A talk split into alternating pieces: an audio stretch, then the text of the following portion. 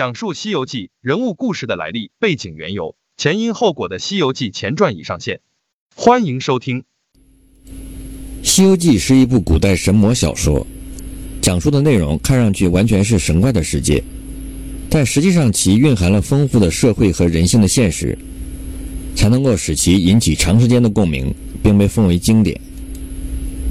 谈及《西游记》的现实世界，就要探讨一下《西游记》的作者所描绘的是究竟基于什么样的社会，是否和现实中的社会有一定的对应关系。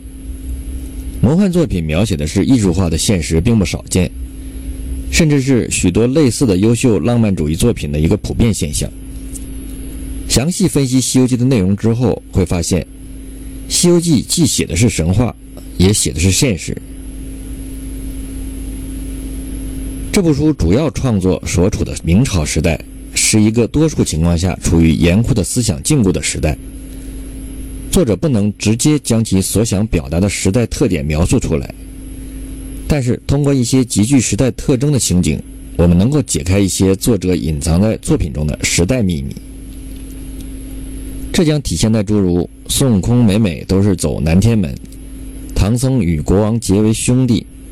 车迟国三仙受到国王恩宠，书中的皇帝大部分昏庸，道士总是蛊惑皇帝，最终道士都被除掉等等各个方面。作品本身依托于唐玄奘取经的故事，当时的玄奘没有和唐朝皇帝结为兄弟，反而因私自出境，冒着死罪的危险出发。但是在途中到达一个叫高昌的大国，即现在的新疆吐鲁番。国王屈恩泰是一个虔诚的佛教徒，他专门派使者赶来迎接玄奘，并盛情款待。作为回报，玄奘答应与高昌王结为异姓兄弟，取经回国时再在此停留三年。离开时，玄奘获赠一匹白马。故此，《西游记》中国王与玄奘结为兄弟的来源是高昌国王。玄奘在古印度游学成名归国时，本可以走海路，当地已经备好大船，带了许多经卷，并且走海路人也比走陆路要少许多路途劳顿。但因为当初曾经答应高昌国王回来时要到此停留三年，便又从陆路返回。当然，玄奘到达高昌国时，当初的高昌国王已经离世，这是后话。这里我们看到从海路到达大唐的技术，这与孙悟空首次去往犀牛贺州是走海路，而后师徒四人取经走陆路，都能达到目的地，也相吻合。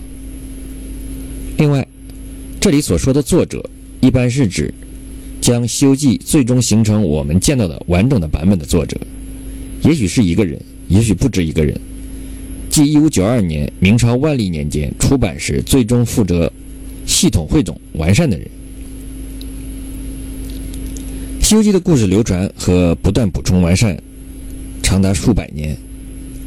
在明初的《西游记》的评话中，已有“如来欲传经东土”“观音大唐寻取经人”“唐僧身世”“孙悟空孙行者”“齐天大圣闹天宫”和二郎神争斗被压山下，唐僧救出沙和尚、猪八戒、车迟国。狮驼国、黑熊精、黄风怪、红孩儿、白鼠精、蜘蛛精、蜈蚣精、狮子怪、火焰山、女人国等故事。虽然平话的创作年代有意义，并且有可能是和元杂剧曾并存，但《西游记》的故事在《西游记》最终成熟之前几百年就开始了创作，并有了大部分的故事情节是确定的结论。这些将在最后的篇章有关《西游记》成书和《西游记》作者的传奇经历中详细讲述。最终作品成书于明嘉靖年间，嘉靖是明朝第十一位皇帝，一五二一至一五六六年在位，一五六七年去世。书籍的全本正式出版年代是万历二十年，即一五九二年。此时作者以及嘉靖皇帝均已去世。作者作为一个时代的见证者。所写的会受其所处的及之前的时代的特征影响，但是那时的明朝对社会文化的限制是严格的，因此，如果有和时代相类比的显著痕迹，则作者、作品、出版者将会很有可能受到牵连。因此，作品以神魔小说的形式出现，但是这并不影响其针对当时及之前的时代的特征和具体事件的对应描述。我们先来看看明朝几个比较典型的具有时代特征的事件。朱元璋在建立明朝后，坚决要求官僚廉洁，严惩贪污，使用严刑。对于贪官处死，并剥皮食草，悬挂在公堂上。除了一些小的贪污案例外，有朱元璋惩贪三大案，是其反贪腐的三个重要的案例。其中一个是郭桓案。朱元璋下令减免太平、镇江、广德几个府官田钱粮一半，但郭桓将减免部分全部私分了。郭桓收受了浙西的秋粮四百五十万担，实际上交二百多万担，还有二百多万担被郭桓等人私分了。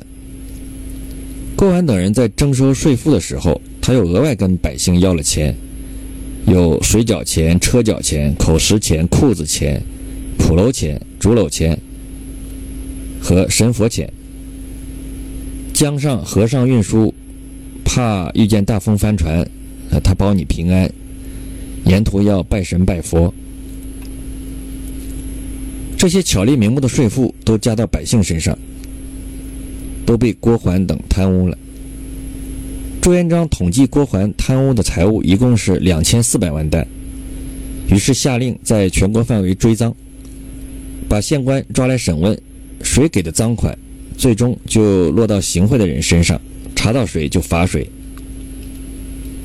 这些贪官污吏就把这些罚款转嫁给百姓，他们要求百姓摊派罚款，本来是惩贪，结果老百姓又增加了负担。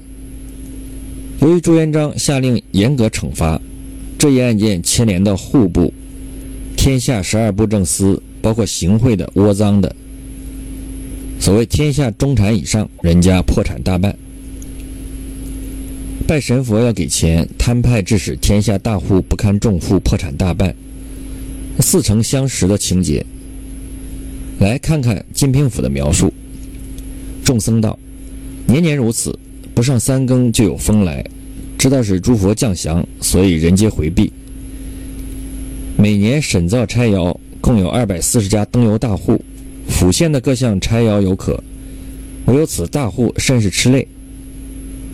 每家当一年要使二百多两银子，共该银四万八千两，还有杂项脚缠使用，将有五万余两。假冒神佛的名义来收钱，将负担分摊给大户，大户不堪重负。几个《犀牛经》一节描绘出了如出一辙的情形。《犀牛经》的最终下场是被杀死剥皮。原文说：“一壁香叫徒子宰剥犀牛之皮，削熟熏干，制造铠甲。”这和朱元璋惩处贪官的方式十分的一致。另一宗大案是在洪武三十年，安庆公主的驸马欧阳伦私自把控当时的国家战略物资茶叶，并将所得贪污己有，后被朱元璋大义灭亲，下令处死。再看书中小白龙毁坏了龙宫之之宝明珠。被其父亲上告处斩的情节是类似的。这些虽然距离作者的年代较远，但由于是当时那个朝代影响最为广泛的事件，因此在这样一部作品中有所体现。最终版作者的生活和成熟年代主要是嘉靖时期。嘉靖时期不是一个平静的年代，发生了许多事件：农民暴乱、大礼义事件、内部党争、海禁。王阳明的心学开始盛行，人因宫变，戚继光世袭职位，张居正进入仕途，海瑞中举人，宫西之乱，徐阶推动将严嵩罢官，高拱进入内阁等等。其中嘉靖元年发生的大礼仪事件最为有名，影响最大。当时明武宗驾崩，无子，首辅杨廷和与皇太后联合推举后来的嘉靖为帝。嘉靖随同父亲原本属于藩王，在湖北兴县王的封地。朝廷决定让他做皇帝后，派大臣去接他进北京。这一开始就因其出身与朝臣们就欢迎仪式发生了争执。皇家的传承必须有序。嘉靖做皇帝，以首辅杨廷和、礼部尚书毛成为首的大臣认为，嘉靖应该尊封正统。要以明孝宗为皇考，先过继给已故的明孝宗做儿子，然后再继承皇位。因此，他们便要在北京城外搞一个皇子过继和太子受封的仪式，然后让朱厚熜以太子身份走东安门入宫。但嘉靖坚持认为自己是来当皇帝的，应该按照皇帝的礼仪走皇宫正门正南门。嘉靖为人孝顺且固执，不肯变通。太后和大臣们让步，于是朱厚熜从大明门，即正南门入宫，随即登基做了皇帝。三天后，嘉靖皇帝接自己的亲生母亲入京。之后，嘉靖一心要为自己原本不是皇帝的父母加皇帝、皇后尊号，并入主太庙。这引发以首辅杨廷和为首的反对声音。随后，朝臣们分为两派。一派支持加尊号，叫做义礼派；另一派反对，叫护理派。两派之间的争斗也越来越激烈。嘉靖三年（一五二四年），爆发了血溅左顺门事件，护理派二百多人集体跪在左顺门外，大哭。嘉靖大怒，逮捕了几个领头的，激起群臣情绪。嘉靖随即下令逮捕一百多人，许多大臣被当庭处以廷杖。其中包括杨廷和之子，有十多人被打死，还有被充军流放，护理派彻底失败。一五二八年，嘉靖如愿以偿地追封自己的生父为明睿宗，其牌位入主太庙，放在明武宗之上，自己的生母也被封为皇太后。义理之争致使许多正直的大臣或死或退。总结此事件，一个父母没有名分的人。要走南门做皇帝，这与书中的内容有什么关联呢？